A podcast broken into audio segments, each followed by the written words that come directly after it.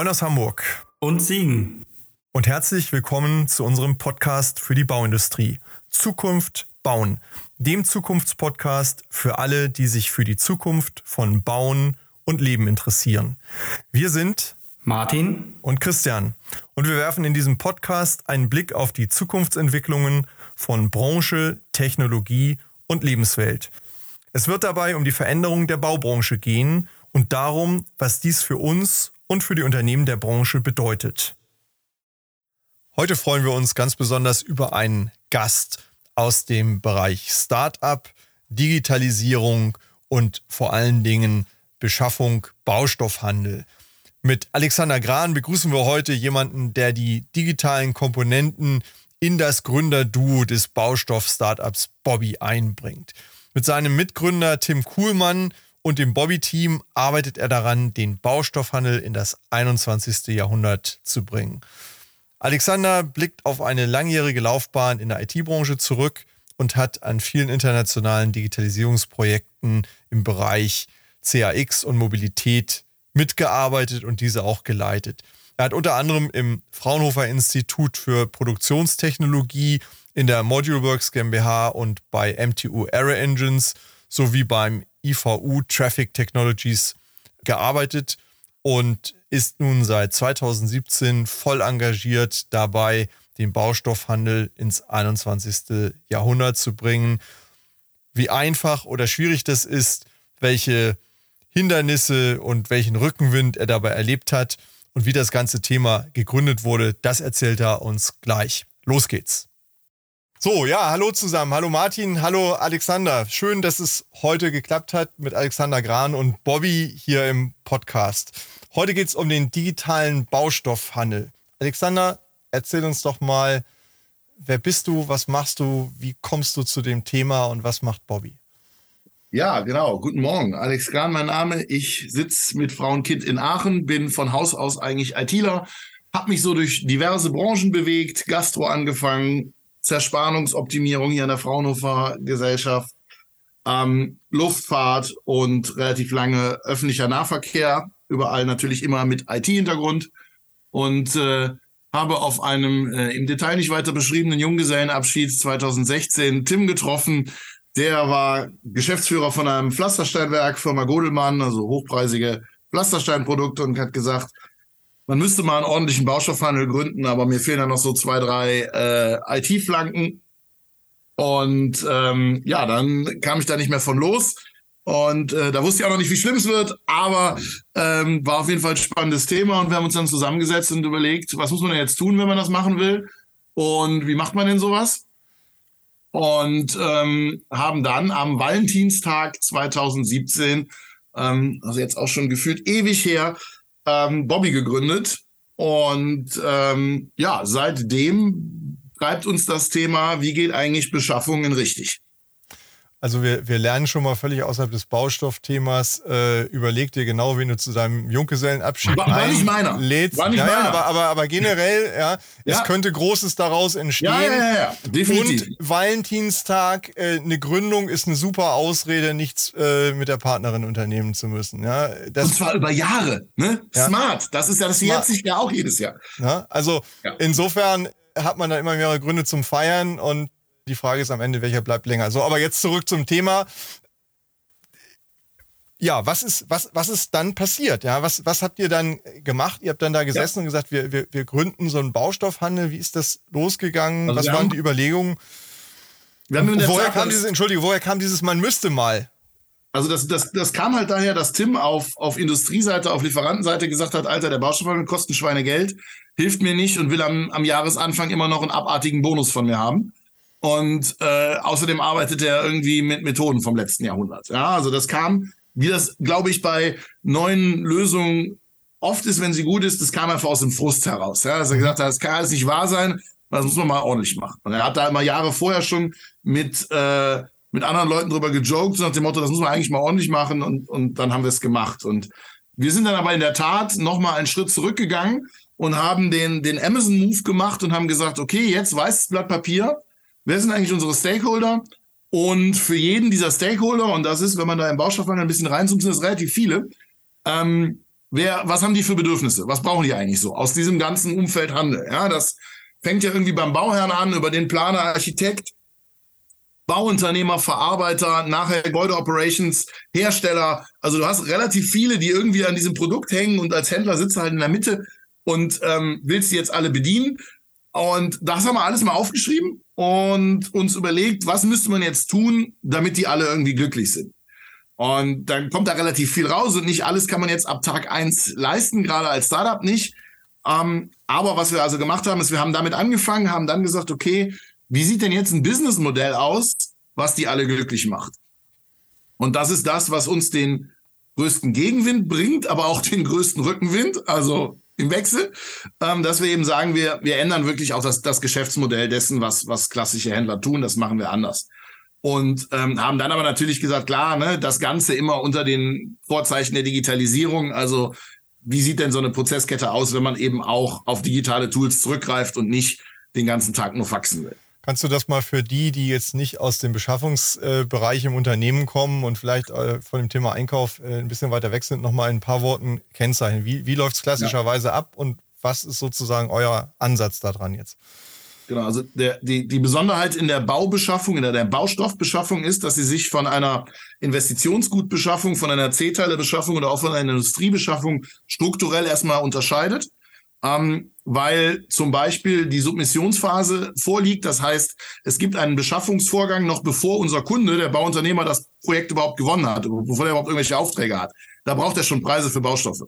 Ähm, dadurch, dass er selber das Projekt dann irgendwie nur eins zu fünf Chance gewinnt, macht man diesen Prozess also erstmal wahnsinnig oft. Ja, weil jedes Mal, wenn der Bauunternehmer ein Angebot schreibt, braucht er Baustoffpreise.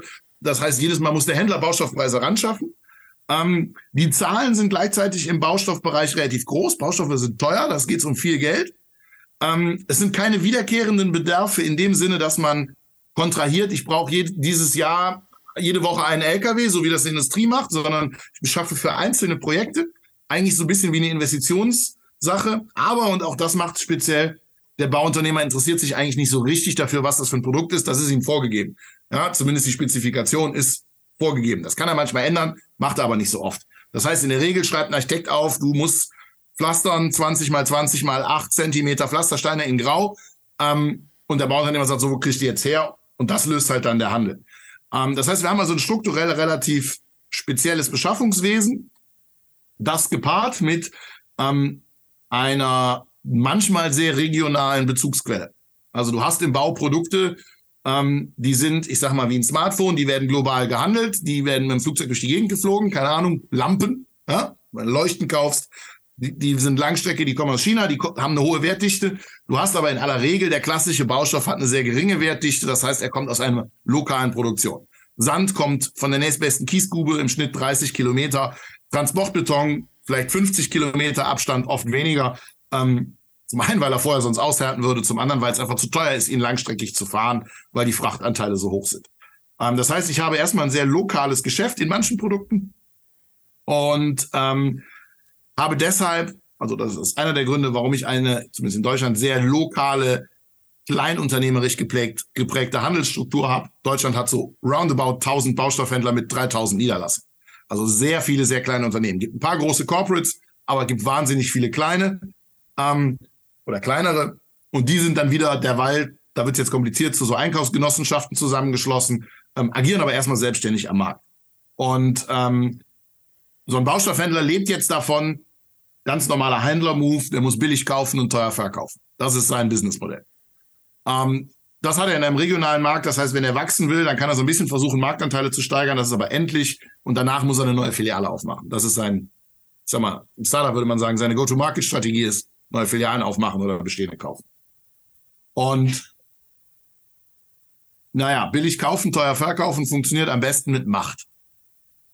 Darum gibt es diese Einkaufsgenossenschaften, ja. Da geht halt dann der Baustoffhandel am Jahresanfang hin und sagt, ey, lieber Hersteller, liebe Firma Knauf, letztes Jahr war total geil, haben wir eine halbe Milliarde Umsatz gemacht, alle zusammen. Ich hätte gerne nochmal 50 Millionen rückwirkend von dir für letztes Jahr. Das ist sowas, was jetzt so ein Tim, so ein Mitgründer von mir, nicht so richtig glücklich macht. Ne? Das sind keine netten Gespräche, die du da führst. Ähm, führt zu relativ viel Frust. Und ähm, darum war eine Conditio sine qua non bei uns in der Gründung. Bei uns gibt es auf jeden Fall keine Bonusgespräche. Ähm, Aber grundsätzlich ist es, ist es unausweichlich, dass man sowas macht, wenn man dieses Businessmodell fährt, was so ein Baumarkt, äh, Entschuldigung, so ein Baustoffhändler eben fährt. Und da sind wir halt hingegangen, haben gesagt, okay, mussten das sein, ja? Also hat der Kunde da was von? Das ist ja die spannende Frage. Oder hat irgendeiner der Stakeholder, das nicht der Händler selber ist, von solchen Dingen was? Und dann kommt raus, nee, eigentlich nicht. Eigentlich macht er das nur für sich. Und wenn du in deinem Businessmodell Dinge machst, die nur für dich sind, ist es meistens keine so richtig gute Idee. Ja, weil das macht dich angreifbar durch einen, der sagt, ich lass halt weg. Der muss natürlich trotzdem Geld verdienen, keine Frage, aber ja, du generierst auf jeden Fall keinen Kundenmehrwert mit einer deiner Kerntätigkeiten und das ist immer gefährlich. Und ähm, das erklärt so ein bisschen auch, warum die das nicht mögen, was wir tun, weil wir machen das eben nicht. Ja, und dann haben wir also gesagt, wir bauen ein Geschäftsmodell und haben angefangen, Software zu bauen und zu sagen, okay, wie kriegen wir denn, wie kriegen wir denn dieses Geschäftsmodell, kommt gleich nochmal zu, jetzt, jetzt gemacht und wie kriegen wir das in den Markt? Haben natürlich mit relativ vielen Leuten gesprochen und ähm, sind einfach mal losgelaufen. Ja, wir sind äh, der ersten Bau gewesen, haben 600 Herstellergespräche geführt mit dem Team damals, waren irgendwie sechs Leute, ja, Tim, ich und vier äh, Hiwis und hatten danach drei Zusagen. Die anderen 590 haben gesagt, das ist genau das richtige Modell, das wünschen wir uns seit Jahren, aber oh, oh, oh was sagt denn der bestehende Handel dazu? Und dann gab es noch so die, die versprengten fünf, die gesagt haben, nee, das kommt nicht. Ja, das äh, ist eine wunderschöne Anekdote von einer Dame, die äh, Lehmputz verkauft, die gesagt hat, ähm, nein, mein Produkt kann man nicht über das Internet verkaufen, denn meine Kunden haben alle gar kein Smartphone. Wir gesagt haben, dann müssen Sie mal über die Kundengruppe nachdenken, die ein Smartphone hat, weil die ist wahrscheinlich größer. Ähm, aber das war wirklich die Ausnahme und das fand ich eigentlich, das fand ich eigentlich ganz cool. Also ich habe schon die Beobachtung, dass die Leute relativ aufgeschlossen sind dem Neuen gegenüber. Also die sagen nicht, nee, du bist bekloppt, hau ab, das ist neu, ich will nichts Neues, sondern die sagen, ich höre mir das mal an, das klingt ja, das klingt ja spannend. Das heißt aber noch lange nicht, dass sie es dann tun. Ne? Also sie sind, sie sind aufgeschlossen, um dann ablehnend zu sein. Sobald das, es. Das ist, wenn ich da mal reingehe, das ist im Übrigen eine, eine sehr typisch deutsche Eigenschaft. Ne? Wir haben eine Lösung und unser Gehirn sucht erstmal die drei äh, wesentlichen Probleme dazu, statt umgekehrt vorzugehen und zu sagen, was könnte ich denn mit dieser Lösung eigentlich anfangen? Ja, wie könnte ja. das denn gehen, wenn ich diese Lösung nutzen würde? Was könnte denn bei mir besser werden? Ja. ja. Und, und ja. das ist, glaube ich, der größte Widerstand, den man erstmal hinkriegen muss, die, die Gehirnleistung des Gesprächspartners auf die Lösung zu fokussieren und nicht auf das Finden weiterer Probleme. Wahrscheinlich der ja. meistge meistverwendete äh, Wortschatz in Deutschland, ja, aber. Aber genau. von meiner Seite ja, auch erstmal Hallo. Ähm, ein Gruß in die Runde. Freut mich, dass wir es äh, geschafft haben. Ich will vielleicht ganz kurz an der Stelle nochmal einhaken, Christian. Ähm, du sagtest, man muss aufpassen, zu, mit wem man auf einen Junggesellenabschied geht. Äh, man muss auch aufpassen, welchen ICE man bucht. So sind Alex und ich nämlich das erste Mal zusammengekommen, weil wir nämlich tatsächlich auf dem gleichen Bahnsteig gestrandet waren, wo mal wieder eine etwas längere Verspätung war und wir dann uns über das Thema austauschen konnten. Ähm, Wobei wir bitte im Umkehrschluss jetzt nicht äh, ableiten wollen, also wenn du neu gründen willst, fahre Bahn. Gut, das könnte ein Weg sein, ja, geh zu Junggesellenabschied und ignoriere den äh, Valentinstag. Ähm, das sind genau. jetzt nicht, das sind noch nicht die drei Takeaways, äh, die, die dich als Gründer erfolgreich machen. Genau. Alex, aber ich wollte dich aber nicht damit, dass das passiert. aber ich wollte dich jetzt nicht äh, komplett unter, unterbrechen. Alles was, gut. Was ich wichtig nochmal finde, hervorzuheben, ähm, das ist jetzt die eine Sache, okay, direkt an die Hersteller rangehen, äh, das, das Verkaufsmodell etwas äh, anzupassen. Aber welche Rolle spielen denn diese digitalen Prozesse dabei nochmal? Also du bist ja ITler. Ja. Ähm, also genau, vielleicht zu dem, was wir tun. Wir haben halt gesagt, okay, ne, so eine Beschaffung, die hat verschiedene Komponenten, die man tun muss. Du musst das Produkt identifizieren, du musst den Lieferanten identifizieren, du brauchst irgendwie einen Preis, der muss irgendwo herkommen, es muss irgendwie eine Finanztransaktion geben, es muss irgendwie eine Logistikleistung geben, irgendwie muss das Produkt mal auf die Baustelle kommen und dann gibt es wahrscheinlich noch Nachfragen hier und da. Und dann haben wir uns überlegt, wie baut man die jetzt technisch äh, klug nach oder überhaupt technisch erstmal klug und sind wir noch einen Schritt zurückgegangen und haben eben, vielleicht sollte ich das vorher noch erklären, das Geschäftsmodell umgebaut und gesagt, wir sind Dienstleister für einen neuen Markt. Also wir sind nicht billig kaufen, teuer verkaufen, sondern unsere Marge ist fix. Jeder weiß, wie viel Geld wir kriegen für die Transaktionen, die wir abwickeln. Ähm, das sagen wir auch allen Beteiligten. Dadurch nehmen wir uns als Spieler raus. Dadurch muss man nicht mehr diverse Händler fragen, sondern es reicht, wenn man mit uns arbeitet. Ähm, dadurch sind wir implizit fair, ja, das geht gar nicht anders. Und ähm, das ändert die ganze Marktdynamik dann an verschiedenen Stellen und hat aber den netten Nebeneffekt, dass wir äh, manche Dinge einfacher automatisieren können, weil wir eben nicht so eine Kommunikationsbrandmauer zwischen Lieferant und Kunde bauen müssen. Ich, ich würde also, das gerne mal festhalten, weil das ist schon ein besonderer Punkt. Ne? Dieses, ähm, wir sind transparent und offen ja. und reden hier ja über am Ende Cost plus Fee, wenn man so will. Ähm, äh, das ist schon ein Paradigmenwechsel. Ne? Die Branche ist genau. geprägt von genau dem anderen und ähm, wenn wir digitaler werden wollen, dann wird dieses Modell ja das sein, wo es hingehen muss, weil äh, mit, mit Intransparenz, äh, Intransparenz und Digitalität äh, widerspricht sich am Ende. Genau, es ist ganz schwierig, smarte digitale Modelle zu bauen, wenn du versuchst, intransparent zu sein. Ähm, also kann man bestimmt auch. Ähm, aber also wir hatten das gestern noch in einem, in einem internen Call. Ne? Du kannst jetzt einen, einen Webshop auf einen bestehenden Handel draufsetzen. Das ist halt die Kutsche schneller machen, aber es ist halt immer noch eine Kutsche. Ja, weil ja. so und ähm, da darf halt immer noch der Kunde nicht mit dem Hersteller kommunizieren über den ja. Preis. Auf gar keinen Fall. Ja, und das ist bei uns genau andersrum. Ähm, und ändert wirklich die Spielart. Also was jetzt, jetzt passieren Dinge, wir machen Dreier-Calls, Kunde, Hersteller, wir. Ja, und da wird offen über Preise gesprochen. Das würde ein Händler nicht tun. Wir ähm, haben Hersteller, die zu uns kommen und uns eine Eingangsrechnung schicken und sagen, hey Bobby, guck mal, könnt ihr das bitte abrechnen? Und das, da beginnt unsere Kundenbeziehung mit einer Eingangsrechnung für eine Baustelle, die schon läuft. Mhm. Ja, und dann rufen wir den Kunden an und sagen, wir haben ja eine Info, wir sollen irgendwie dir eine Rechnung schreiben, ist okay. Und dann sagt er, ja, ja, macht mal. Ähm, also hat dann der Hersteller auf einmal irgendwie die Hälfte von unserem Job gemacht, weil er uns einfach wirklich nur als Dienstleistung betrachtet. Und da sind wir halt schneller, da sind wir besser, da sind wir günstiger. Und dann freut er sich. Ähm, also da passieren, da passieren wirklich strukturell marktverändernde Dinge. Und das hat natürlich dazu geführt, dass der bestehende Handel sich mit Händen und Füßen und allen Waffen, die er hat, gegen uns wehrt. Also der Herr Hölker, der Hauptgeschäftsführer des Bund der Baustofffachhändler, hat mir in einem Meeting ins Gesicht gesagt, Herr Gran, mein Job ist das, was Sie tun, zu verzögern. Ähm, wir waren mehr als einmal beim Bundeskartellamt wegen verschiedenen Händlern. Ähm, wir haben inzwischen eine relevante Rechtsberatungsflotte, die, wenn es mal wieder von einem Händler übertrieben wird, dagegen vorgeht. Und das ist auch gerade wieder passiert. Also das ist, da gibt's Gegendruck, aber, und das ist das Schöne jetzt nach sieben Jahren, den haben wir jetzt im Griff. Also wir kriegen jetzt alle Lieferanten. Wir kriegen auch von fast allen Lieferanten scharfe Preise. Da gibt es noch so die ein, zwei, die es noch nicht gemerkt haben. Die verlieren aber dann die Aufträge und sagen dann unter der Hand, ah, da müssen wir wahrscheinlich doch mit euch arbeiten, weil sonst dreht ihr uns immer raus. Ähm, und die Lieferanten, die aber mit uns zusammenarbeiten, sind extrem zufrieden. Also es ist auch nicht so, dass da irgendwie Missmut herrscht, sondern im Gegenteil. Auf die Gefahr hin jetzt, dass ich nochmal Martins äh, Frage nach den digitalen Prozessen ausgrätsche, aber ich möchte nochmal festhalten, ja. diese Bemerkung eben, meine Aufgabe ist, das, was ihr macht, mhm. zu verzögern. Da steckt ja ganz viel drin. Das heißt, erstmal, es wird kommen. Zweitens, es ist richtig.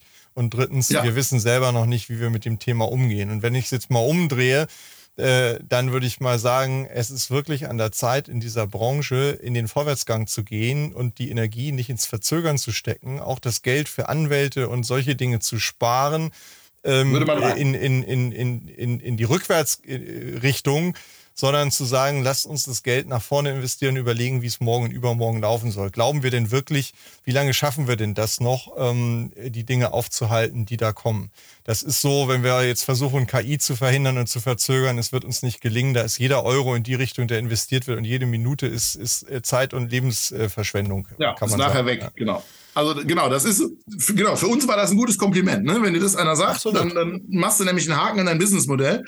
Genau. Ähm, ja, so, also genau, das hilft, das macht jetzt das Leben aber als Gründer und die Nächte nicht besser. Ne? Ähm, Alles so, Gutes, lieber Sam, ne? Ja. Genau. Also, und das, also wir haben ja mit den Leuten geredet und haben gesagt, hey, wollt ihr nicht investieren, weil dann könnte man nämlich gemeinsam nach vorne gehen, dann wären die Nächte deutlich entspannter für alle Beteiligten. Das war in Deutschland nicht gewünscht, die deutschen Händler wollten alle nicht. Ähm, haben dann, kommen wir vielleicht irgendwann gleich nochmal zu, haben dann den größten Baustoffhändler der Schweiz als Gesellschafter gewonnen.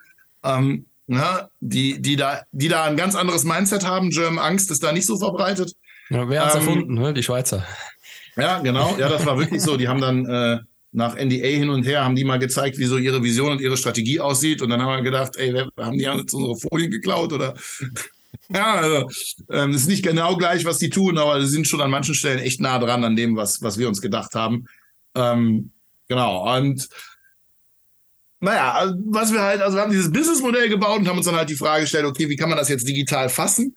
Und ähm, vor allem, welche Teile macht man jetzt digital wann? Also ich war dann ja als ITler so ein bisschen geschockt, als ich dann gesehen habe, okay, ne, worauf, wo fängst du denn an? Was, was ist denn schon da? Und dann Also ne, dann redest du mit Herstellern, weil ich meine, gut, alle Ware kommen vom Hersteller, also kommen auch alle Daten von da. Und dann kriegst du halt einen Printkatalog in die Hand. So, so Otto-Katalog dicke. Das ist eine einfache Standortbestimmung, wo du anfängst. Ne? Und dann sagst du, das ist total cool, kann ich das jetzt mal irgendwie maschinenlesbar haben? Dann gucke ich an wie ein Auto. Und nach vier Meetings später kriegst du halt irgendwie einen ZIP-File mit äh, 35.000 Bildern und 8 Gigabyte und ein PDF dazu und vielleicht noch einen ERP-Auszug mit Artikelnummer, Name, Preis. Und dann sagst du, das ist jetzt doch nicht euer Ernst, ne? Das ist jetzt nicht wahr. Ähm, und dann weißt du aber noch nicht, dass das gerade ein digitaler Hersteller war. Aber es gibt auch die, die sagen, ja, nee, nee, also ich, ich habe ja gar nichts. Wie, du willst für jedes Produkt ein Foto? Wieso will man denn ein Foto von dem Produkt? Ja, das ist, äh, das ist irgendwie, das ist irgendwie, Entschuldigung, das ist noch nicht digitale Prozesskette, das ist noch so ganz am Anfang. Wir wissen überhaupt, worüber wir reden. Und ähm, ja, also das, da haben wir dann auch technisch echt ganz viel Hausaufgabe gemacht, um zu sagen, wir kriegen mal so die Basisprozesse, die du überhaupt brauchst, halbwegs smart in den Griff. Also wir haben viel Geld und Software investiert für ein Tool, um Hersteller-Produktdaten einzusammeln. Da haben wir ein eigenes PIM-System gebaut, was wir denen kostenlos zur Verfügung stellen, weil die haben alle kein PIM-System. Also in anderen Branchen, also Product Information Management, wer es nicht kennt, ja, also womit man Produktdaten verwaltet, das ist in anderen Branchen total üblich. Baustoffhersteller neigen zu 95 Prozent dazu, das nicht zu haben. Ähm, das müsste man eigentlich haben, gerade wenn man mehrere Vertriebskanäle bedient, aber die haben es halt einfach. Also haben wir eins gebaut und stellen denen das kostenlos zur Verfügung. Das kann jetzt nicht alles, aber das kann schon ziemlich viel. Und inzwischen haben wir auch irgendwie Partnerunternehmen, die dann richtige PIM-Projekte mit den Leuten machen, um zu sagen, jetzt kommen wir da mal in, in, in Schwung. Und ähm, das haben wir so, solche Dinge haben wir so für jeden Prozesskettenschritt so ein bisschen gemacht. Manche Schritte auch immer noch manuell gelassen, na klar. Und er ist jetzt über die Jahre fertig und wir sind jetzt, heute sind wir am Stand, dass ich sage, wir haben jetzt grundsätzlich die Prozesskette mal im Griff. Und können jetzt, ich sage mal, den geilen Scheiß angehen also, ne, ist jetzt schön, dass ich jetzt schaffe, papierfrei Baustoffe auf eine Baustelle zu zaubern, vorher Preise zu festzulegen und so weiter. Aber so als ITler will man ja irgendwie in Systemintegration, in Prozessketten denken. Man will sagen, ja, man will insbesondere immer das E-Mail mal rausnehmen aus der Prozesskette. Ja, also Prozessketten mit E-Mail sind ja keine Prozessketten, sondern Schrott. Ähm, und wir haben mal abgeschätzt, ein mittelgroßes Bauvorhaben löst locker 10.000 E-Mails für die Baustoffbeschaffung aus bei allen Beteiligten zusammen. Ja, du sagst, da sitzen halt auch wieder 10.000 Leute und schreiben den ganzen Tag E-Mails. Das kann nicht wahr sein. Hört auf damit. Ja, für sowas gibt's APIs, auch schon eigentlich seit den 80ern. Ähm, und die könnte man mal nutzen. Und das ist das, wo wir jetzt dran sind, dass wir sagen, jetzt machen wir es halt mal geil und sexy und bringen mal wirkliche Prozessveränderung hin. Also bisher haben wir, das ist vielleicht so ein bisschen Lessons learned, wie komme ich als Startup in so eine Branche rein, wir haben unsere Prozesse optimiert und sind da so eine Größenordnung auf zwei effizienter als ein normaler Baustoffhändler, sprechen aber nach außen alle die Prozesse, die Leute bisher auch sprechen. Also insbesondere auch E-Mail. Und ich habe auch Lieferanten, die schicken jede Woche so einen braunen A4-Umschlag rechnen. Ähm, nur, nur, mal am Rande erwähnt, ne, bei, bei, bei der ganzen Personalnot, die ja auch gerade in der Beschaffung oder im Einkauf, wenn es denn schon sich Einkauf nennen kann, in dem einen oder anderen Unternehmen, ähm, äh, herrscht, ist ja das äh, Eliminieren solcher E-Mail-Berge, äh, auch das Freisetzen von Arbeitskraft, ne, die man vielleicht im Zweifelsfall gar nicht ja. hat, die ich dann für andere ja. Themen einsetzen kann. Also Digitalisierung hilft eben auch mit den bestehenden Personalressourcen äh, dann am Natürlich. Ende wieder die relevanten und äh, wertschöpfenden Dinge zu machen und nicht nur irgendwelche äh, Standards abzuarbeiten. Ja, das ist teures Geld für wenig Nutzen. Wenn ich da mal kon konkret reingehen darf, so aus, aus der baubetrieblichen Sicht, ich hatte mir auch noch als Frage notiert, welche Vorteile bieten sich denn für die baubetrieblichen Prozesse, wenn ich mir mal überlege, also egal welche ähm, AFA-Software, ja, ähm, haben die alle eigentlich die Möglichkeit, ich kalkuliere mit Artikeln, ja, werfe mir eine Artikelliste aus und schicke die zum Baustoffhändler. So, und der gibt mir dann die Preise für die Artikel entsprechend auch, wenn ich will, in einem zum Beispiel Gap-Format zurück. Wenn ich die Baufirmen, ja. die ich kenne, frage, und da sind auch die Großen bei. Da sind die Kleinen bei, da sind Innovative bei, da sind Konservative bei.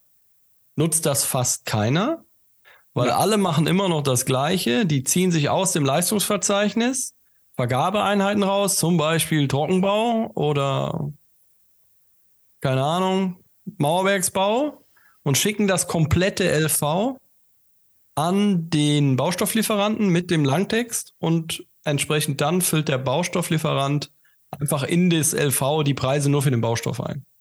Ja, am liebsten auf die gepunktete Linie mit dem Kugelschreiber. Genau. Und die Und, äh, kleine, kleine IT-Anekdote, wo ich also nicht aufhöre, Herzinfarkte zu kriegen, Mini-Herzinfarkte. Also die GAP, ne? Mhm. Das ist der gemeinsame Ausschuss Elektronik im Bauwesen. Die sind gegründet in den 60ern. Das ist ja. aus IT-Sicht so, wie wenn ein Bauunternehmer sagt, ich war schon an den Pyramiden. Ja. ja das, das, ist, das ist echt Gründung der Stadt Rom. Ja, das ist unendlich alt.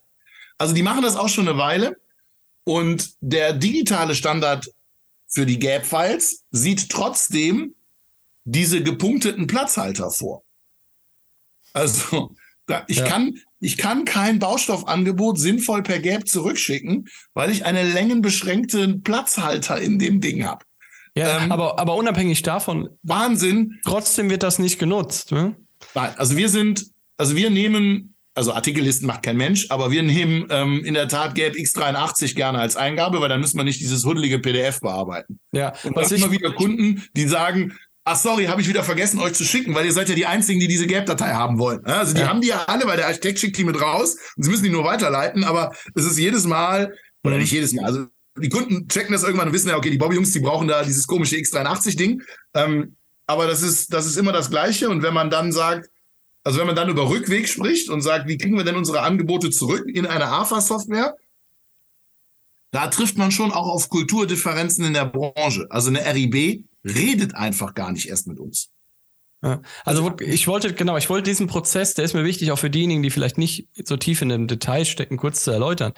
Dann wird das LV beim Baustoffhandel ausgefüllt, also wird da in das LV den Preis nur für die Baustoffe eingetragen, obwohl da ja eigentlich später mal der gesamte EP reingehört. Ja. Und dann setzt sich jemand in der Kalkulation, sei es Assistenz oder die Kalkulation selber hin und klimpert diese Preise in die Kalkulation ein. So. Und wenn man sich überlegt, also ich habe mal von jemandem im Bereich der ähm, Gaswasserinstallateure, BAT, da gibt's ja, glaube ich, sowas äh, mäßig Datanorm-Austausch, dass ich quasi mir online irgendwie die Preise ziehen könnte von den entsprechenden ja, Lieferanten. Listenpreise. Listenpreise, genau, aber zumindest schon mal das, ja. Ähm, das ist ja das, was, wo wir mit den Artikellisten eigentlich hinkommen wollen würden. Aber man sieht halt dieser, dieser Einkaufsprozess, also wie kommen die Preise in 99 Prozent der Fälle in die Kalkulation, wo sie ja erstmal rein müssen in der Phase, ist aktuell bei fast allen, die ich kenne, ein zwei, drei, vierfacher Medienbruch, bis die wieder dahin kommen und kostet halt auch, muss man sagen, ein Schweinegeld, wenn man sich überlegt, Kalkulatoren, ja, was kostet ein Kalkulator und wie viel Zeit verbringt er damit, Preise in ein System einzutippen. Ja? Also ja, sowas, sind ja auch zwei, drei Fehlerquellen wieder, ne? Ja, also das haben wir, haben wir ganz oft verrutscht in der Spalte, ja, und da passieren dann ja auch so lustige Sachen. Du schickst dein LV an den Baustoffhandel, ja, und kriegst ein eingescanntes PDF zurück, wo oben die Absende-Faxadresse vom Konkurrenzunternehmen steht, weil der Baustoffhändler gesagt hat, ja. der, hat das, der hat das übrigens schon an, so nach Motto, oh, hat der ja schon angefragt, das gleiche brauchen wir nicht nochmal. Und dann siehst du schon, oh, oh, der bietet auch mit, interessante Info. Ne? Also äh, da passieren dann auch schon mal Dinge, wo du denkst, kann eigentlich nicht wahr sein. Ich, ich muss mich mal ja. kurz in die, in die Anwaltrolle der Bauunternehmen hier be, be, begeben. Jetzt haben wir ja ziemlich schonungslos offengelegt, äh, wo die wunden Punkte sind. Wenn man jetzt mal, Alexander, wenn man jetzt mal zwei, drei Punkte nennen würde, was muss ich denn als Bauunternehmen tun, um möglichst gut mit euch äh, zusammenarbeiten zu können? Was wäre, wenn du jetzt Wünsche frei hättest? Äh, was würdest du dir wünschen von den Unternehmen? Was sind die drei wirkungsvollsten oder auch vielleicht vier wirkungsvollsten ja. Ansatzpunkte? Ah, also dadurch, dass wir grundsätzlich den PDF-Prozess im schlimmsten Fall auch beherrschen, musst du eigentlich gar nichts tun. Aber du musst im Mindset umschalten, dass das jetzt nicht noch ein Händler ist. Also du kannst uns einfach so benutzen, wie du einen normalen Händler machst. Ne? Im schlimmsten Fall PDF hin, kriegst ein PDF zurück und entscheidest nach dem Preis. Aber das ist nicht unser Playbook, sondern wir sitzen neben dir und helfen dir, deine Baustoffbeschaffung in den Griff zu kriegen. Also das fängt damit an, dass wir die Angebote gerne als X83 kriegen, dir dafür aber eine sinnvolle, mal mindestens mal Excel-Datei zurückliefern, sodass du den ganzen Kladderadatsch nicht abschreiben musst, sondern du kannst ihn rüber kopieren. Aber eigentlich geht's viel weiter. Dass wir sagen, dadurch, dass wir die Preise gar nicht machen, sondern der Hersteller macht, die müssen wir jetzt zusammen dafür sorgen, dass sie gut sind. Also partnerschaftliches Denken, oder? Entwickeln. Ja, partnerschaftliches Denken, gemeinschaftlicher Ja, genau. Ansatz. Also ne, wir ja. sind halt, wir sind halt, wir sind neutraler Spieler, sowohl im Team des Herstellers als auch im Team des Baustoffen, äh, des, des Bauunternehmens. Ähm, ja, wir vermitteln da und sind deshalb anders anzusteuern als ein, als ein normaler Händler, der in, für seine eigene Optimierung da ist. Das, das können wir gar nicht. Ne? Ich krieg immer zwei Prozent oder so. Ne? Mir ist völlig wurscht, welcher Hersteller da zum Tragen kommt oder welcher Kunde das kauft. Das ist mir im Prinzip egal. Ähm, und da muss man, also da muss man einmal umschalten. Im ersten Schritt für überhaupt eine kommerzielle sinnvolle Zusammenarbeit und dann dieses grundsätzliche Mindset, dass ich sage, ich gucke mir jetzt mal meine eigenen Prozesse an. Da gucke ich mal, wo ich da wie viel Geld und Zeit verballer. Ja, also was Martin gerade sagte, ne? Wie oft bestelle ich eigentlich falsch? Ja, und kriege ich das mal in den Griff, weil das kostet ja mal direkt ein Schweinegeld. Ähm, und mit wem muss ich jetzt reden, damit wir mal aufhören, Sachen abzuschreiben und die Prozessketten mal glatt zu ziehen? Und da sind wir dann gerne aus Sparringspartner, dass wir sagen, okay, was können wir denn da tun und wie kriegen wir denn zum Beispiel das Angebot direkt in die AFA-Software, sodass wir diesen ganzen E-Mail-Prozess ab, ablösen. Oder genau. wir starten jetzt Forschungs- und Entwicklungsaktivität mit Spectre, damit nachher der Abruf nicht irgendwie Excel-Listen gesteuert ist. Ja, weil also ich meine, Kalkulation ist immer das eine, aber irgendwann baue ich ja auch mal. Und dann, dann muss ich halt irgendwie dafür sorgen, dass der richtige LKW zur richtigen Zeit kommt. Und der Prozess ist halt auch bei allen Bauunternehmen, die ich kenne, irgendwie nicht systemgestützt. Also, und mit System meine ich nicht Excel oder MS Project, sondern echtes System, was weiß, was es da gerade tut. Ja? Und da, das muss ich halt abstellen, dass ich, und da muss ich aber mal auf meine eigenen Prozesse gucken als Unternehmer.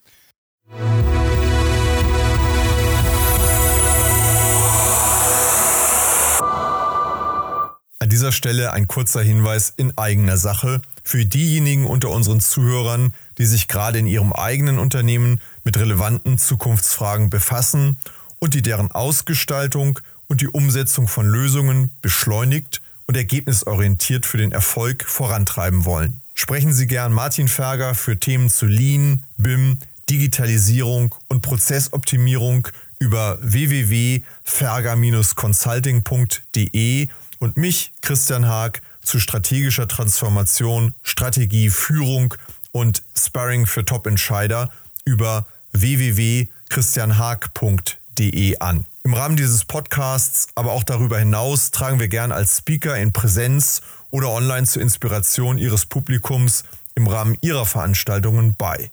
So oder so freuen wir uns auf und über regen Austausch mit Ihnen und euch. Nehmen Sie, nehmt einfach Kontakt zu uns auf.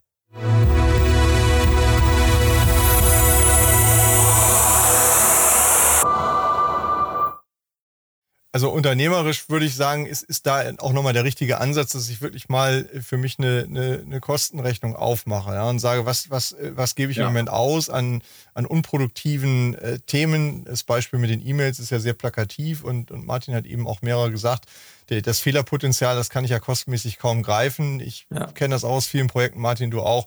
Ähm, wo man den Kopf schüttelt, wo Hunderttausende oder Millionen äh, durch, durch manchmal Übertragungsfehler einfach ähm, versenkt werden. Ähm, versus, was kostet es mich denn mal jetzt äh, bei mir aufzuräumen und mal ein bisschen Geld da reinzustecken, meinen Prozess oder überhaupt die Prozesse mal zu durchleuchten, neu aufzusetzen und digital ja. zu gestalten, mit der Perspektive, dass ich zukünftig diese teuren Fehler eben auch automatisiert vermeide. Ja, also die, die entstehen gar nicht wieder. Und, genau, das ähm, geht halt gar nicht mehr, genau. So, und also das, das ist so für mich mal der, der Punkt, ne, der Punkt zwei, wo man einfach mal sagen muss, dass das muss ich, das ist eine unternehmerische Entscheidung. Ich, ich lege mal meine Aufmerksamkeit darauf, das Ganze besser zu machen und ähm, nicht die Kutsche zu verbessern. Ja, also ja. So ja, Revolution statt Ja, Revolution. und also auch da wieder, ne? Was, was brauche ich eigentlich und wie mache ich das? Und also in der Tat ist es ja so, durch die Mengen an Kohle, die da durchgehen, ist es mit, also kriegst du wahrscheinlich den Return on Invest in einem Jahr hin. Na, das ist nicht mal, ist nicht mal schwer. Wir haben aber ehrlicherweise, und das ist echt ein, ein, ein bisschen ein trauriges Learning, aber anfangs sind wir hingegangen, sowohl zum Hersteller als auch zum Kunden und haben denen was von digitalen Beschaffungswegen erzählt. Prozessketten, bla bla bla. Das fanden die alle total spannend. Und dann ist aber nichts passiert. Oder nur, wenn die Unternehmen groß genug waren, so die Konzerne, dann gewinnst du hunderte Meetings.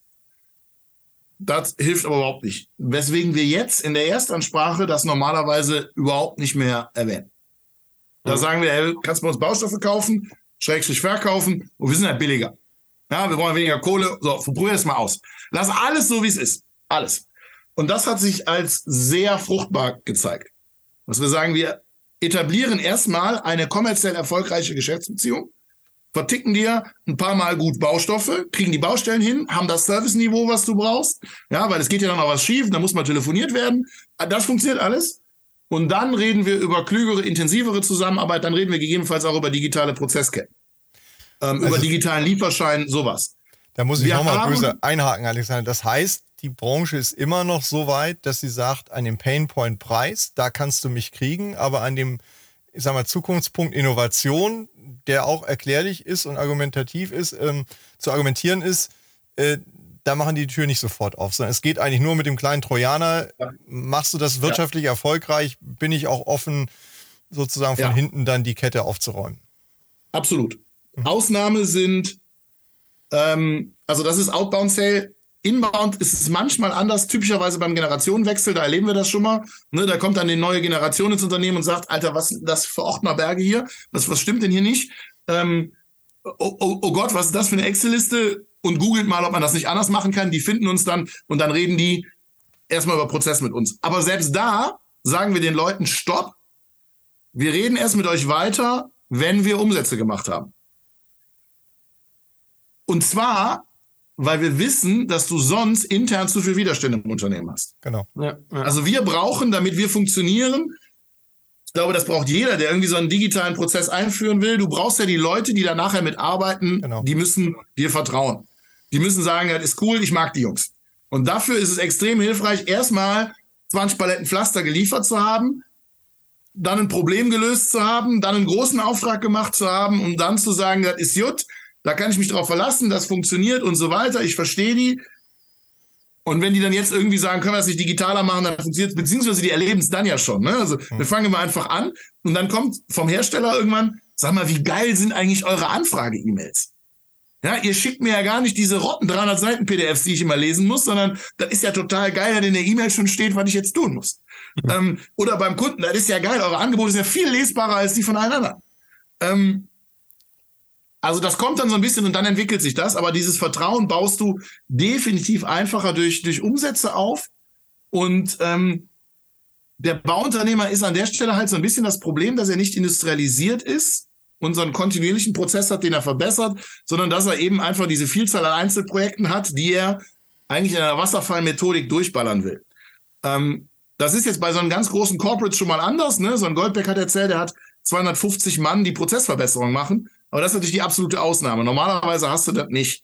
Und da hilft es extrem, eben den anderen Anflugswinkel zu kriegen. Das ist traurig, aber äh, wir haben es andersrum versucht und das hat halt gar nicht funktioniert. Ich will, ich will an der Stelle vielleicht, Christian, weil wir driften jetzt in das zweite, in den zweiten genau. Themenkomplex ab. Ich, ich würde an der Stelle, also zweite Themenkomplex wäre Umgang zwischen Startups und etablierten großen Bauunternehmen äh, oder nicht nur großen, sondern überhaupt äh, etablierten Bauunternehmen. Ich will an der Stelle aber noch einmal dieses Thema digitale Beschaffung, Beschaffung, ihr nennt es ja 4.0, glaube ich, Baustoffhandel 4.0, ähm, für mich ist jetzt, also sag ich mal, die Quintessenz, man verändert Prozesse, man verändert aber auch ein Geschäftsmodell, ähm, man verändert die Art und Weise, wie man es tut. Und jetzt, äh, sag ich mal, das ist eher so einigermaßen im Griff. Und jetzt geht sag ich mal, sag ich mal, sagst du IT-mäßig den geilen Scheiß. Jetzt geht es um Systemintegration. Wie kommen die Daten direkt aus und in das AFA-System, in, aus und in die ERP-Systeme? Ich glaube, das ist ja. mal so ein Brett, äh, wo auch gerade die Softwarehersteller an mancher Stelle etwas offener werden müssen, ja, weil Ansonsten glaube ich, irgendwann entscheiden die Leute mit den Füßen und dann gehen sie halt zu dem, der offene Schnittstellen hat, weil du, es gibt keinen mehr, der ein so viel besseres Produkt hat als ein anderer Softwareprodukt, dass du es dir erlauben kannst, alle Schotten dicht zu machen, was die Schnittstellen angeht. Ich glaube, auf dem Ross kann keiner mehr sitzen. Auf welchen Punkt wir jetzt, glaube ich, auch mit Blick auf, auf die Uhr, glaube ich, ein bisschen mal hinausgehen wollen. Wir haben schon automatisch darüber angesprochen.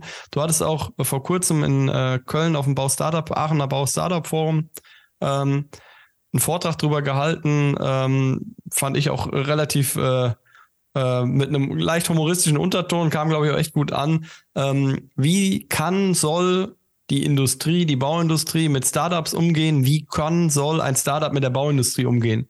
Welche Philosophie, Prozess, Unterschiede gibt es da? Welche Gemeinsamkeiten? Was sind vielleicht die Knackpunkte? Was kann man super machen? Ähm, Und äh, zum Abschluss äh, meine letzte Frage, die machen wir dann ganz am Schluss, wäre, was können Startup-ITler von Bauleuten lernen und was können Bauleute von Startup-ITlern lernen? Aber das machen wir ganz zum Schluss. Äh, jetzt vielleicht erstmal auf diese Thematik Bau, ja. Bauunternehmen versus Startup-Zusammenarbeit, wie gestaltet man die? Aber Christian wollte, glaube ich, da an der Stelle nochmal rein. Ich, ich will das nur nochmal festhalten, weil es für mich ja der erste Punkt ist, der eben so zum Abschluss da kam dass wir, dass, dass Startups, ähm, das beobachte ich genauso, ganz oft natürlich sich auf ihr Geschäftsmodell und ihren USP und all diese Dinge fokussieren und eine gute Präsentation aufbauen und sich dann wundern, genauso Alexander, wie du eben auch geschildert hast, 600 Gespräche, am Ende drei, drei ernsthafte Interessenten, die dabei rauskommen. Das liegt ganz oft eben nicht daran, dass mein Ansatz nicht richtig ist, sondern dass ich vielleicht nicht verstehe, dass die Branche im Moment auf einem anderen Kanal nur erreichbar ist. Ja? Und wenn ich dann, so wie ihr das jetzt auch rausgefunden habt, sage, ich muss erstmal sofort den Kostenvorteil deutlich machen. Ja? Du hast sofort, wenn du mit mir arbeitest, an der Stelle einen monetären Vorteil. Ähm, dann öffne ich auch die Tür für ein weiteres Gespräch, weil ich im Grunde eine Art äh, Proof of Concept da an der Stelle dann habe. Und das öffnet dann eben auch die Dinge, die zwar argumentativ einleuchtend sind, aber eben ja, ich sag mal, die Früchte vielleicht eher in der Zukunft äh, hängen, öffnet dann die Tür, sich damit weiter auseinanderzusetzen. Das würde ich gerne nochmal festhalten, weil das sehe ich auch aus vielen anderen meiner ähm, Beratungen und, und äh, Zusammenarbeit mit Unternehmen, dass das oft ein Riesenknackpunkt ist, gerade am Anfang. Und wenn es am Anfang nicht funktioniert, dann kommt es ja gar nicht erst zu einer fortgesetzten Zusammenarbeit. Dann bleiben gute Ideen einfach irgendwo im Theoretischen, weil die Leute nicht zusammenfinden. Das, genau, das ist auch noch eine, eine Sache im Bau. Du brauchst halt die Referenz und die Referenz ist aus Beton.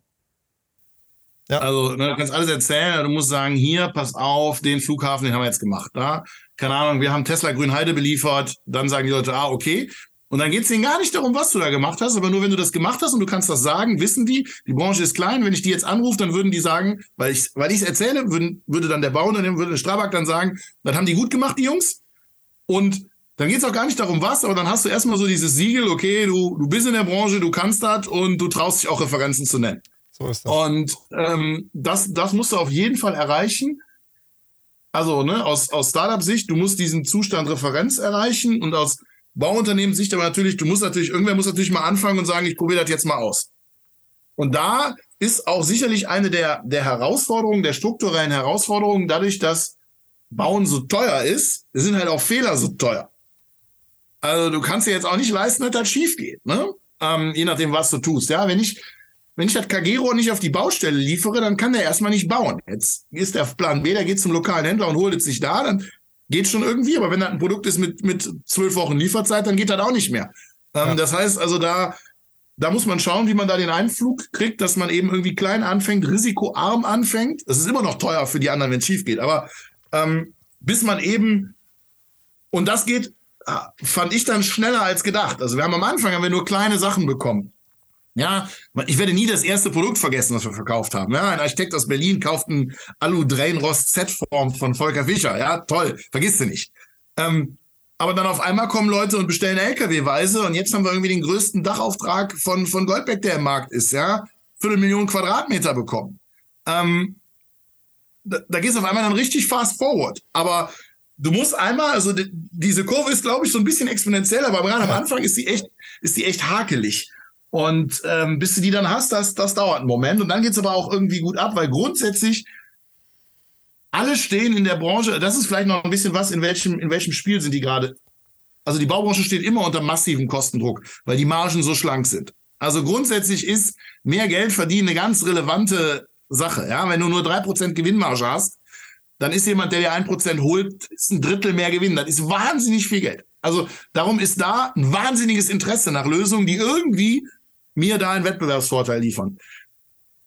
Ehrlicherweise, wir haben immer gesagt, wir brauchen mal eine Rezession, weil in den letzten Jahren war es so, da hast du Hersteller gesagt, die haben gesagt, was will ich mit einem neuen Vertriebskanal? Ich bin ja sowieso bei 110 Prozent. Ja? Mein halber Innendienst hilft dir in der Produktion aus und jeder, der einen Führerschein hat, sitzt auf dem Bock, um die Ware rauszukriegen. Ja? Die, der Bauunternehmer sagt, was willst du denn? Ich lehne ja sowieso drei Viertel der Angebote, also der Anfragen ab, da streiche ich nicht mehr mehr die Submission ein, da habe ich keinen Bock drauf. Ja? Ich habe Kommunen, die sagen, habe ich ausgeschrieben, hat sich einfach keiner drauf beworben, haben die alle keinen Bock drauf, war zu schwierig. So, Das dreht natürlich gerade massiv. Ne? Auf einmal müssen alle auch mal wieder gucken, wie seine Aufträge kommen. Das hilft uns jetzt extrem, weil dann guckt man halt mal, was gibt es denn noch für Möglichkeiten im Markt. Wenn du sagst, ich arbeite einfach bei Überlast, dann machst du natürlich auch keine Experimente. Das kann ich auch nachvollziehen. Würde ich auch nicht. Also ja. der Unternehmer mit Weitsicht sagt, die fetten Jahre sind die Investjahre, aber Absolut. das sind halt die wenigsten, die, die auch die Größe haben im Unternehmen, muss man auch sagen, dass der Unternehmer überhaupt raus genug ist. Also für uns Zielgruppe ab 30 Mitarbeiter, weil vorher haben die gar keinen Einkauf. Ähm, und ja. auch bei 30 oder 50 Mitarbeitern ist der Unternehmer oft noch sehr stark im Tagesgeschäft aktiv. Da hat er nicht die Zeit, um sich rauszuziehen und sich die Frage zu stellen, wie optimiere ich denn einen Prozess XY? Dafür brauchst du die Größe, dass du sagst, ich muss nicht jeden Tag auf eine Baustelle. Profitiert nicht der ohne Einkauf am meisten davon, der die Prozesse zu optimieren? Ja, der würde da wahrscheinlich von profitieren. Das stimmt. Aber so weit denkt er gar nicht. Weil der, der, der hat ja, der hat ja, der, also der, der wacht morgens auf und sagt, scheiße, was brauche ich heute? Ey, Händler, ich brauche das gleich. Ja, und dann ja. nimmt der Händler natürlich ein Vermögen. Ja, klar, der muss es auch auf Lager haben und so. Also, ne, wenn du so ganz unorganisiert unterwegs bist, dann verhandelst du ja auch gar keine Preise. Also natürlich wäre der Hebel gigantisch, aber dafür müsstest du umschalten und es muss ja immer noch irgendeiner mit uns reden. Also, aber ich, Martin, das, das, das Thema kennen wir ja. Also es gibt einen ganz großen Bedarf gerade in dieser Unternehmensgröße, aber es gibt eben nicht die entsprechende äh, Andockmöglichkeit oder Professionalität. Da ist noch so viel Hands-on-Mentalität, dass du kaum Chancen hast, ähm, professioneller zusammenzuarbeiten.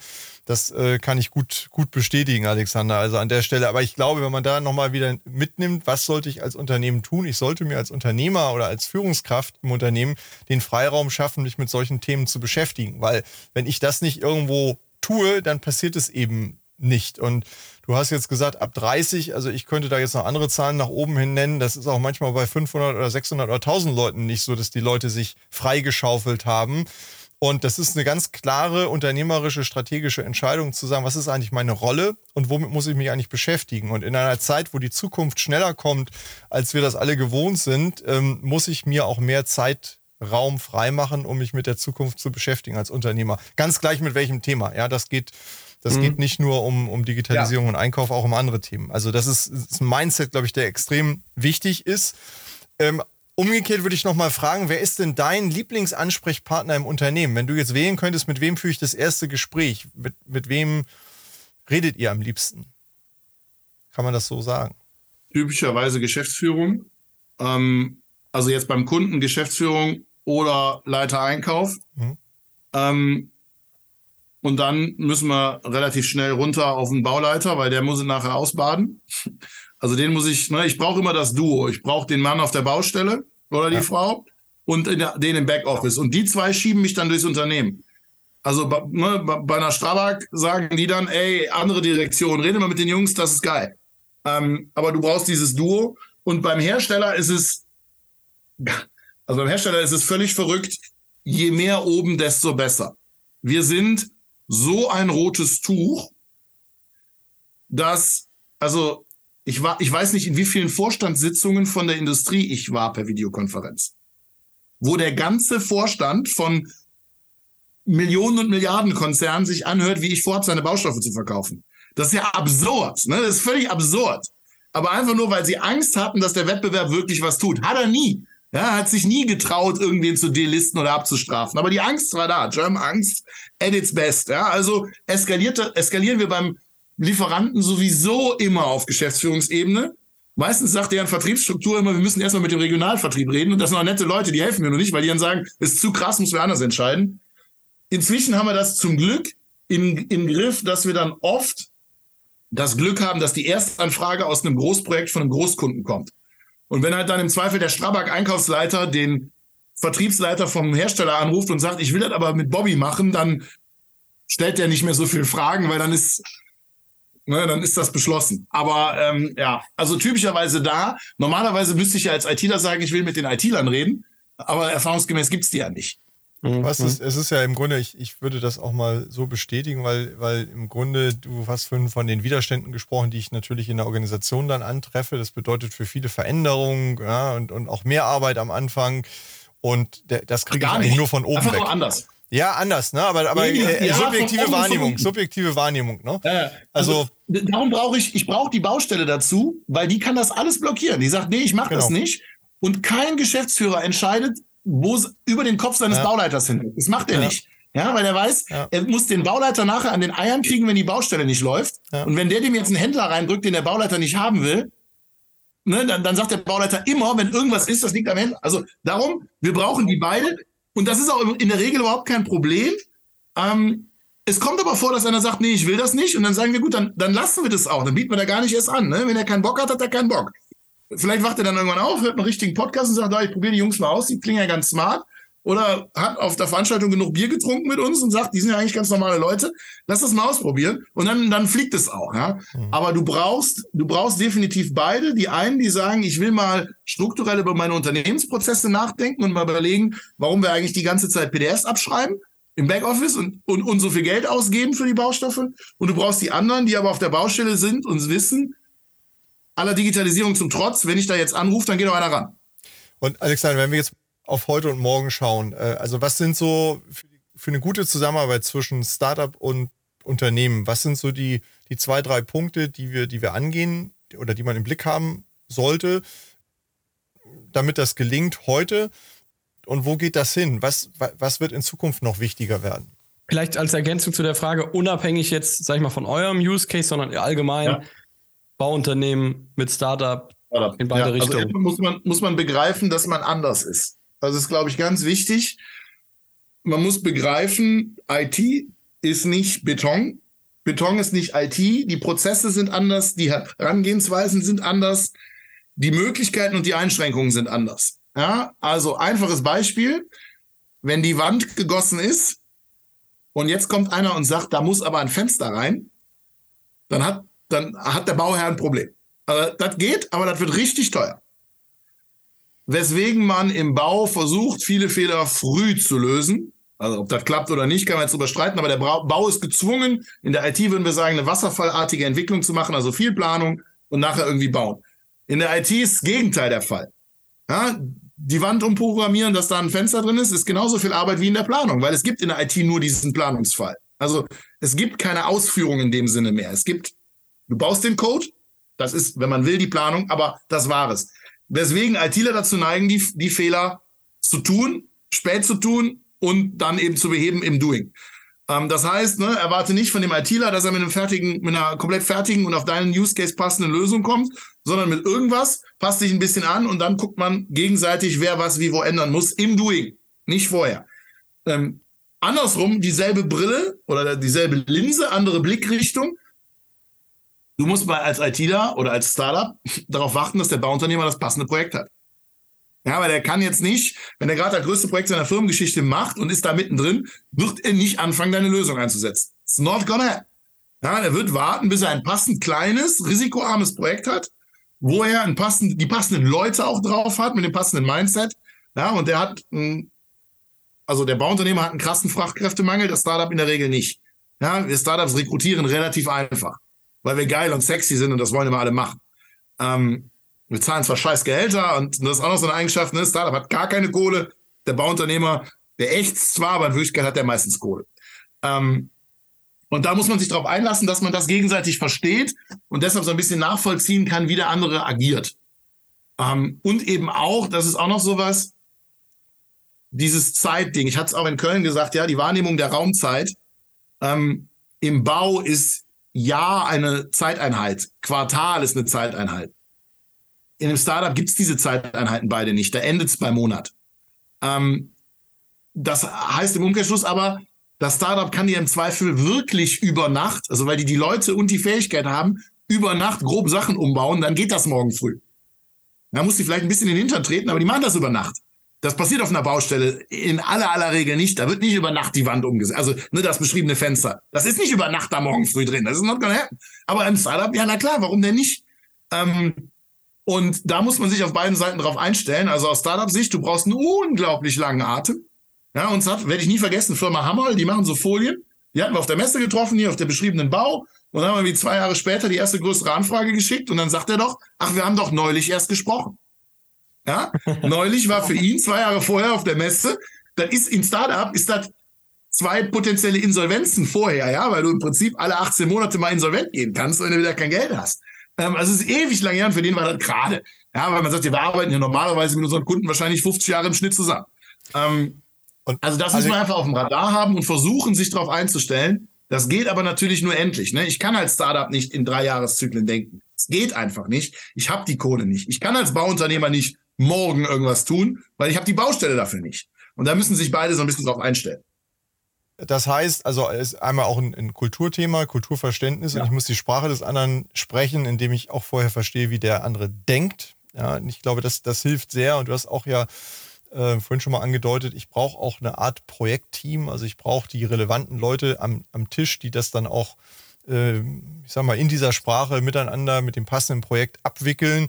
Man muss sozusagen einen kleinen Erfolgsfall schaffen gemeinsam und ja. äh, ich sag mal, ein wechselseitiges Verständnis auch für das unterschiedliche Zeitgefühl ähm, haben. Vielleicht so zum, zum Abschluss, wenn wir nochmal nach vorne schauen, wir haben gerade gesagt, ein Monat ist schon lang für die Startups, ein Jahr ist so die Zeiteinheit in, im Bau, wenn ich mal nach vorne gucke, ganz verwegen, äh, vielleicht drei, vier, fünf Jahre.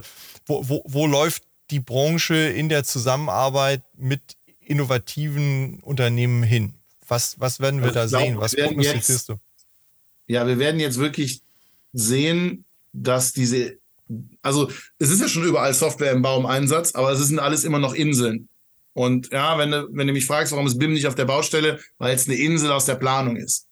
Ähm, und wir werden also sehen, wie jetzt endlich das passiert, was ja mit der Einführung des Internets in den anderen Branchen passiert ist, ähm, nämlich, dass diese IT-Systeme wie selbstverständlich miteinander reden. Und das wird ganz strukturell viele Dinge, gerade Backoffice-Prozesse anders machen.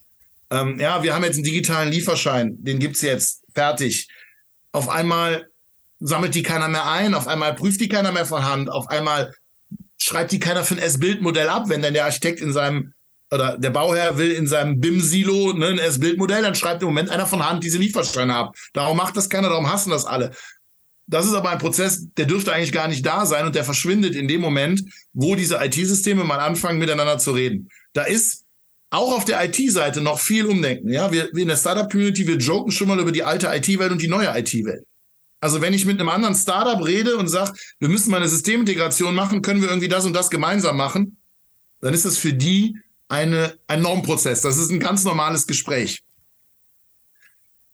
Das ist für ein etabliertes Unternehmen, was Bausoftware macht, kein normales Gespräch. Das haben die in der Regel nicht. Ja, die haben dann irgendwann mal einen Datanorm-Export, Import gebaut in den 80ern. Aber ähm, so, und in anderen Branchen ist es schon üblich. Also ich komme ja aus dem öffentlichen Nahverkehr. Die IVU macht gefühlt mein altes Unternehmen zum Drittel nur Schnittstellen. Also da geht es darum, dass die IVU-Software-Module mit anderen Software-Modulen im jeweiligen Kundenprojekt will Daten hin und her schieben.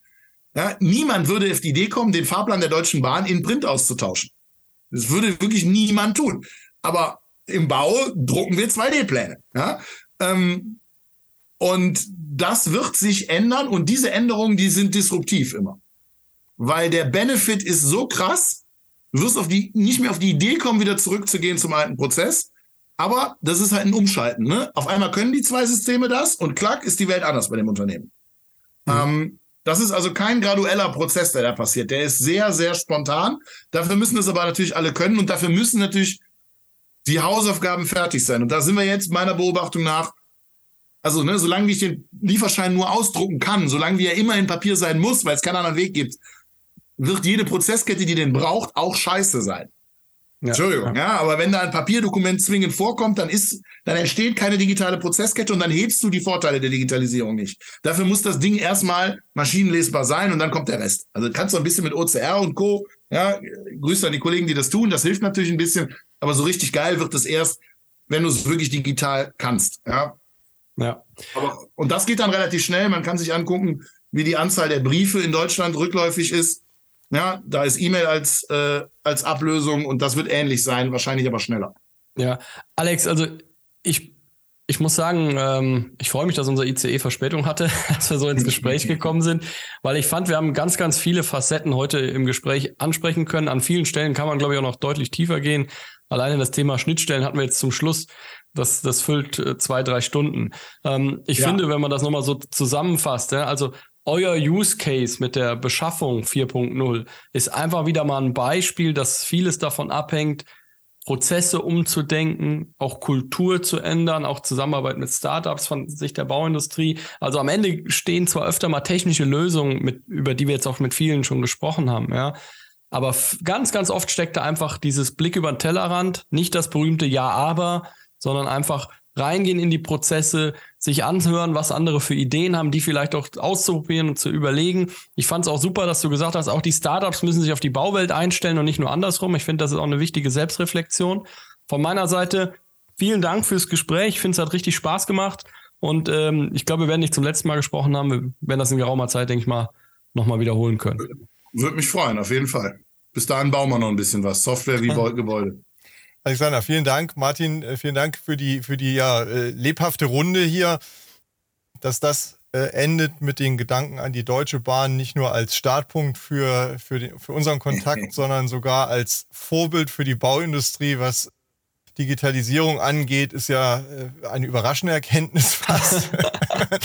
da wird sich die Deutsche Bahn freuen, sie da mal positiv hervorgehoben wird. Ja, vielen Dank für den Austausch. Viel Erfolg für euer weiteres Vorhaben, äh, Alexander. Wir brauchen Köpfe, die mit so viel Engagement und Energie daran gehen und ich denke mal für alle, die jetzt äh, am Wochenende vielleicht zum Junggesellenabschied gehen, haltet die Augen offen, überlegt genau, mit wem ihr redet. Es könnte auch euren nächsten Valentinstag äh, dramatisch verändern und vielleicht äh, revolutioniert ihr auch die Bauindustrie damit. Genau, du, du weißt nie, wen du triffst, ja. Genau. Also, Alles vielen klar. Dank, alles ciao. Gute, tschüss, ciao. Danke, danke, ciao. Vielen Dank an Sie und euch fürs Zuhören bei Zukunft bauen, dem Zukunftspodcast für die Bauindustrie. Wenn euch der Podcast gefällt, würden wir uns über eine Bewertung freuen und natürlich darüber, wenn ihr den Podcast bei einem Podcast-Provider eures Vertrauens abonniert. Wir freuen uns auf ein Wiederhören. Bis bald.